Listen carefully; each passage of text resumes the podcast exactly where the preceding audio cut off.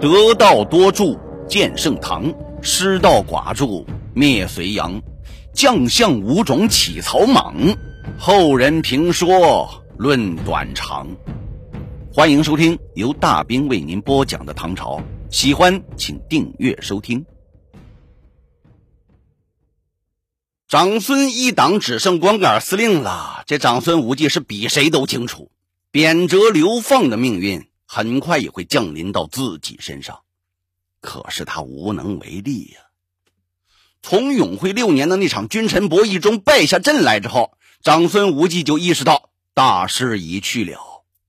无论他和亲信们曾经建立了一个看上去多么坚固的权力堡垒，可他始终是一座沙堡，因为。倘若没有军权的支持作为根基，外表再强大的相权，其实质也是脆弱的。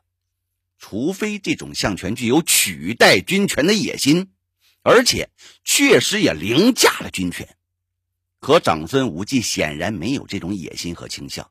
虽然自从高宗即位以来，他就一直表现得很强势，可他充其量只是架空了军权而已。并没有像历史上很多权臣那样完全凌驾于军权之上，或者动不动就擅行废立。从这个意义上来说，长孙无忌的权力在很大程度上是李治他自觉不自觉的让渡出去的。虽说这和李治人弱的性格有一定的关系，但这种让渡在任何政权过渡期间和新君年少的情况下都属于正常现象。并不能全然归咎于李治的弱势或者长孙无忌的强势。既然长孙无忌的权力归根结底是属于李治的，那么只要哪一天这李治意识到这种权力的让渡对自己构成威胁，而自己也具有了收回权力的能力，各方面的助力和客观条件又已经成熟了，他就随时有可能把权力收归己有。因此，长孙无忌的错误。并不在于从李治手中拿走了太多的权利，而是在于他没有及时把这些权利归还李治。换言之，他把暂时有他保管的东西误以为是他自己的了。人生有两个真谛，一条叫做该出手时就出手，另一条叫做该放手时就放手。长孙无忌只知前者，不知后者。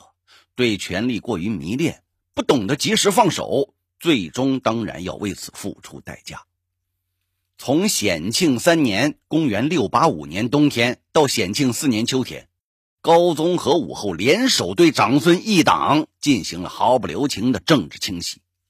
无论是打击范围还是打击力度，都比长孙无忌在永徽四年制造的防夷爱案有过之无不及。砍头。抄家、贬谪、流放，一个都不饶恕。显庆四年四月，长孙无忌以谋反罪名被流放黔州，黔驴技穷那个黔呢。数月之后，在被贬的地方被逼自尽。长孙无忌之死，宣告了后贞观时代的终结。高宗李治成功突围，帝国的历史掀开了新的一页。